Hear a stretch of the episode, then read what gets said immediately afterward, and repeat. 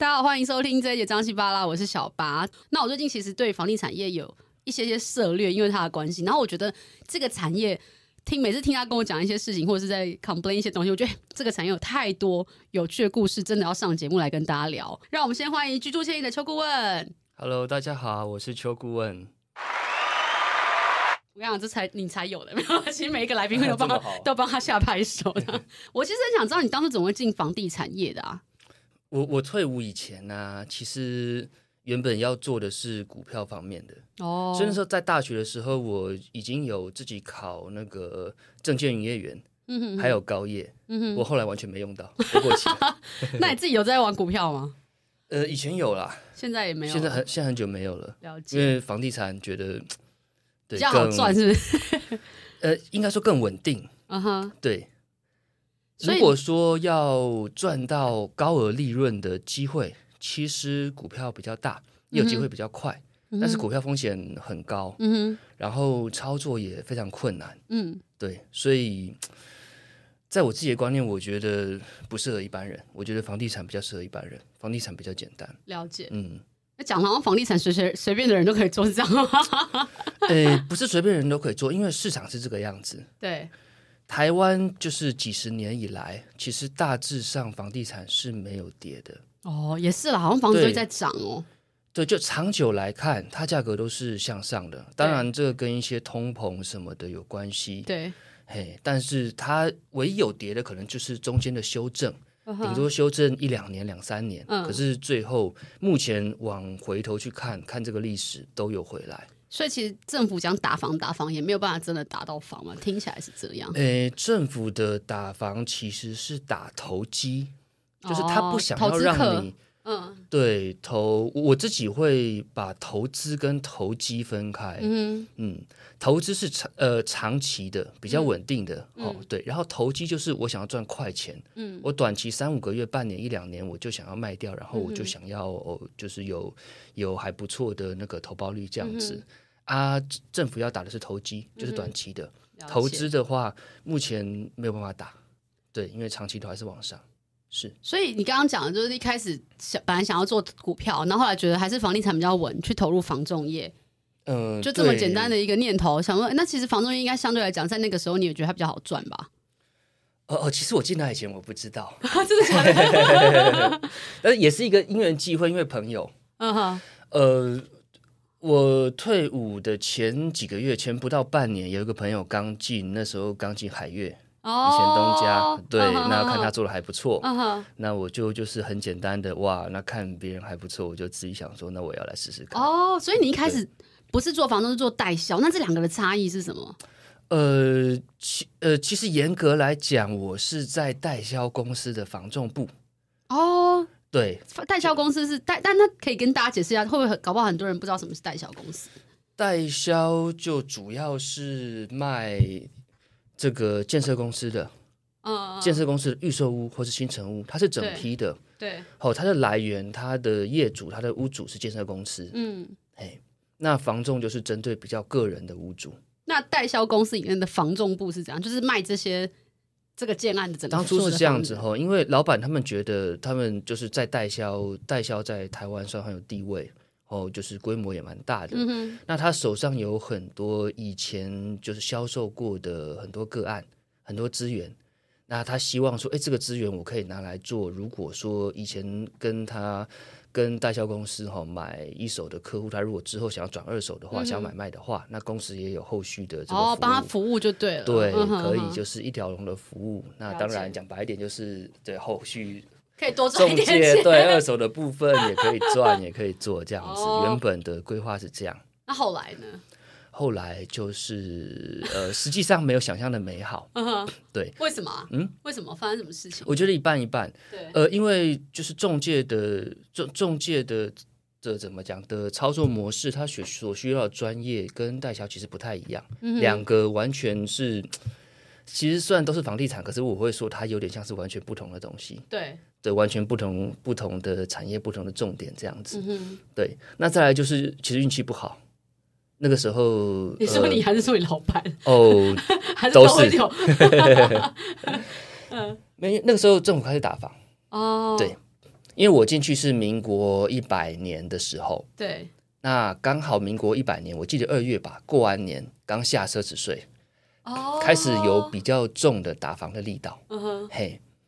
那而且打房，它主要是针对豪宅先开始。对。那以前海月的它都是销售都着重在就是豪宅，台北市的。哦。对，所以打房了之后啊，整个台北市的豪宅市场，甚至全台湾其实就就整整个整个就是呃市场不是很好了，豪宅的部分。对。但是低总价的自用住宅，哎，其实一直都没有差。比较好卖就对了。对。两个就低总价的的，就是自用住宅的部分，自住型的产品跟豪宅，两个已经就是完全不一样。哎，所以其实它中间的差异性，就像你刚刚讲到，它可能就是一开始是整批的帮忙卖，然后代销跟房仲，房仲可能就是像你讲单一个个案，单一个个案，单一个物件在在销售，对不对？真正的差异性在这边。对，没错。哎，那你在做代销产业的时候，有没有遇到什么有趣的人事物？我在，因为一般人。比如说，你这辈子可能都没有机会走进一些豪宅，或是豪宅的接待中心，哦，去了解说啊，这个东西，这个世界到底是怎么运作的？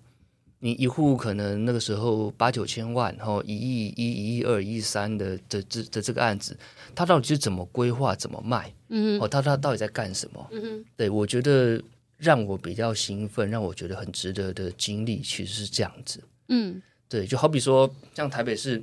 他卖卖豪宅的接待中心，哦，他的一个整个规划跟设计，比如说他接待中心，我请很知名的室内设计师来设计，嗯，他用的所有的风格啊，用的什么建材配备，哦，他都都走得很前面，很前卫的，呃，比较漂亮，漂亮是基，漂亮当然就是基本的啦，对，他还有一种就是怎么讲，就是比比较前卫的这种这种感觉，嗯，然后以销售来讲，我哦，我印象很深刻，像比如说我们在卖中山区的豪宅。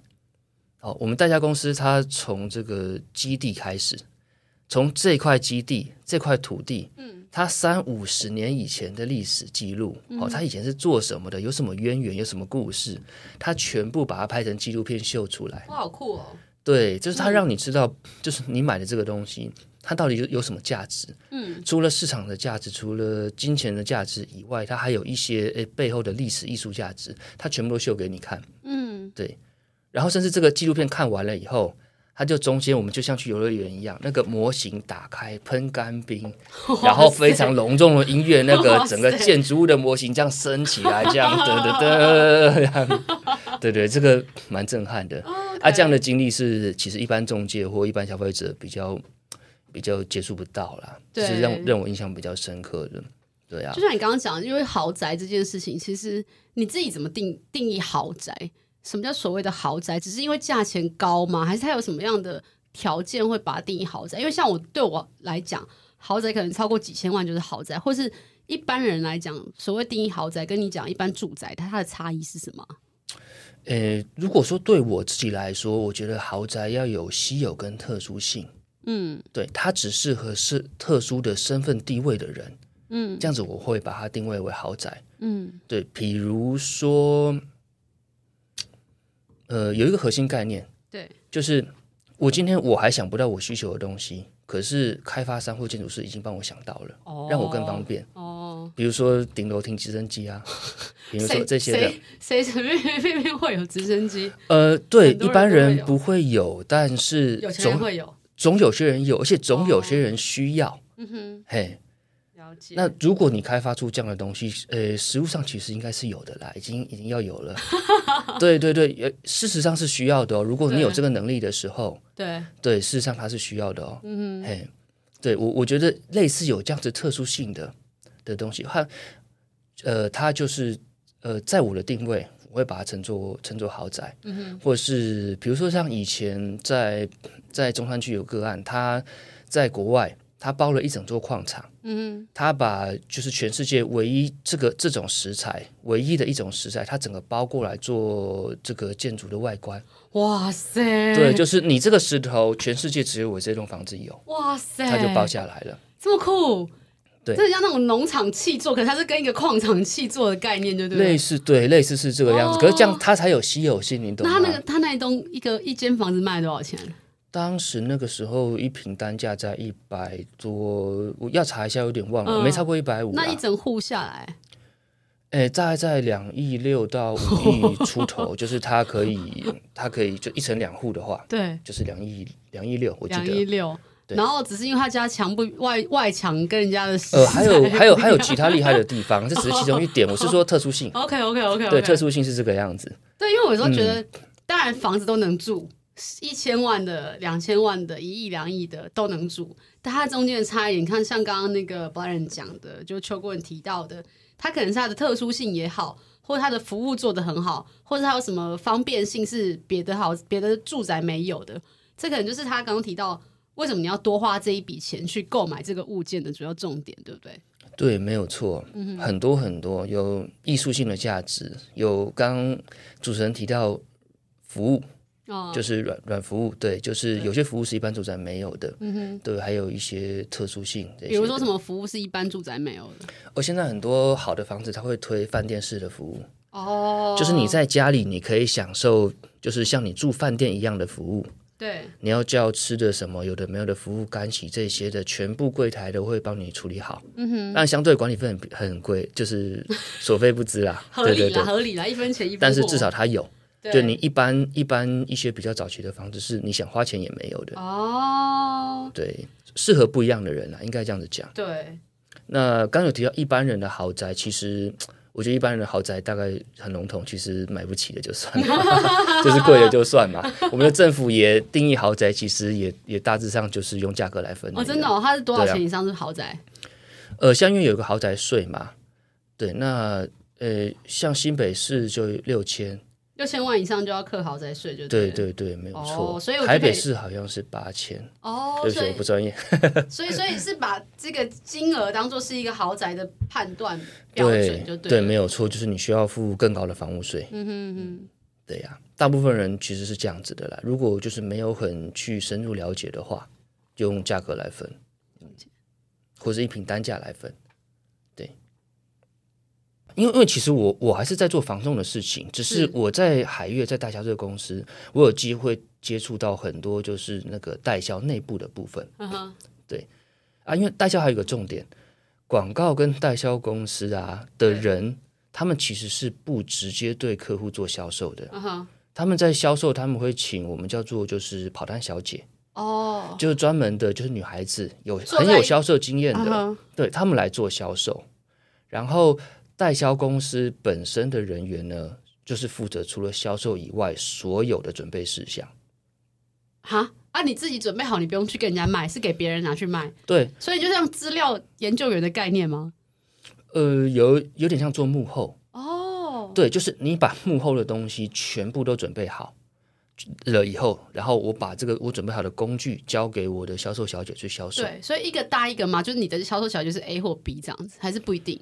呃，就是一个接待中心搭一批销售小姐，哦，可能就是看案子大小，两三五个、八个、十个不等。那你怎么抽成啊？嗯，你怎么就是可以抽奖金或什么吗？是团体的哦，大家一起的。代销公司是团体的哦，对。但是现在可能是呃有一些不一样，有些公司也许说自己代销公司内部人也可以销售什么的，懂？对。但是以以前就是或是我在业界的时候，其实主轴是这样子，了解。公司的人负责做幕后。啊，目前的第一线接待客户的是跑单小姐，所以你其实比较在这个代销的时候比较少接触到真正的消费者，比较少会有一些故事，对不对？听起来，呃，我的话就都有，因为像比如说我们有去上过，就是那个代销他们所谓销讲的课程，这个销讲的课程就是呃广告公司为了教教销售小姐如何销售我们这个案子。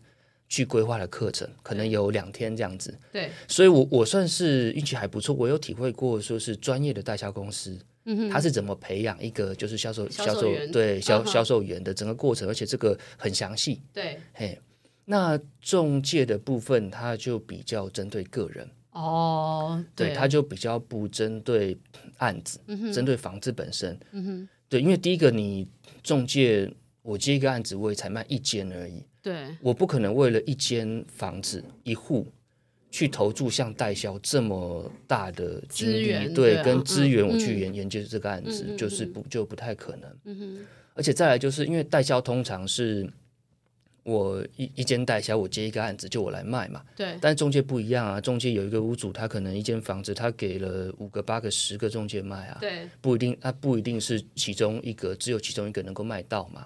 了解，对、啊，因为就是那么一间房子，啊、可能十来个人卖这样子，是那只有其中一个人能够成交嘛？嗯，而且其实以消费者的立场来讲，我跟这十个中介买的都是同一间房子啊，对啊，都是一模一样的一间房子啊，啊那差别是什么？嗯，差别是什么？看你顺眼就跟你买，没有差别是人，嗯、呃，可能价格也许会有一点点差异，可是通常来讲，对，大部分的状况来讲，差异不会太大。我同一个屋主，我不会因为 A 中介或 B 中介来找我，跟给跟他们价格不一样。对，有可能因为一些哦业务的技巧或交情，可能会有一点点差别，但是不太可能会差到太多。了解。对，所以我是买方客户，我跟不同的中介买，理论上来说，价钱也是差不多，不会差异掉太大。那你当初从代销转做房仲的原因是什么？代销转做房仲，呃，应该是说我会从台北市。或板桥综合上来林口，主要是因为那个时候打房。Oh. 台北市，我我们都喜欢讲山下了，就林口山上嘛，山下太贵了。哦，oh. 对，嗯，因为第呃，像以前在海域啊，都是卖豪宅，豪宅根本卖不动。对对，豪宅的市场这十年来，一间豪宅可能卖个五年、八年、七八年都常有的事情。对，这样没办法吃饭嘛。嗯，对。然后再来，再来就是说，就算是一般自住型的市场，哦，呃，现在我们习惯说台北市是一房一千，嗯，套房一千万，两房两千万，然后三房三千万，嗯，对，啊，呃，实际上现在又更贵了一点，嗯、可能我觉得套房就有些一千二三都有了，两房也许就要两千七吧，三房到四千，很很常有的事情。它太贵，它总价太高了。对，就我我经营的客户群变得很少，我、uh huh. 竞争很激烈、uh huh. 啊，大家也买不起啊。上来林口就不一样，上来林口，我到林口的时候，欸、可是你不是从中和开始的吗？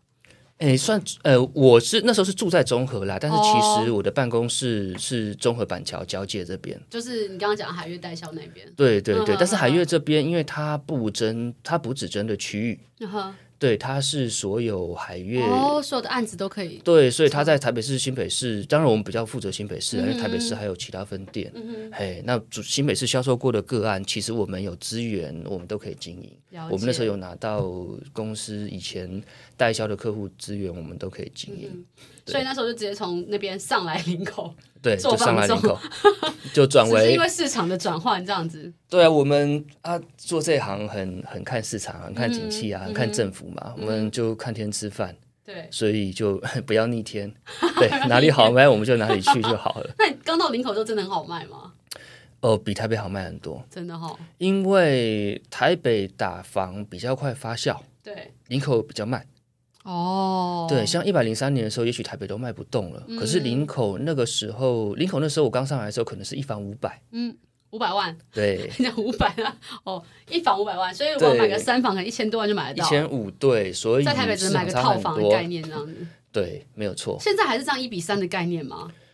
呃，林口也涨起来了，现在的话可能一房七八百吧，这样子如果简单平均这样算的话。所以当初真的是因为就是市场的考量，才转来林口卖房子。对，没有错。哎，那你觉得这样当初在当房仲跟当代销，然后卖的这个房子房型什么会有差异吗？就是讲的是豪宅跟一般的住宅这样，是不是？差很多，差很多。对，这个差很多的部分，我觉得我们可以留在下一集再跟大家讲。好啊，好，那我们下一集见喽，拜拜，拜拜。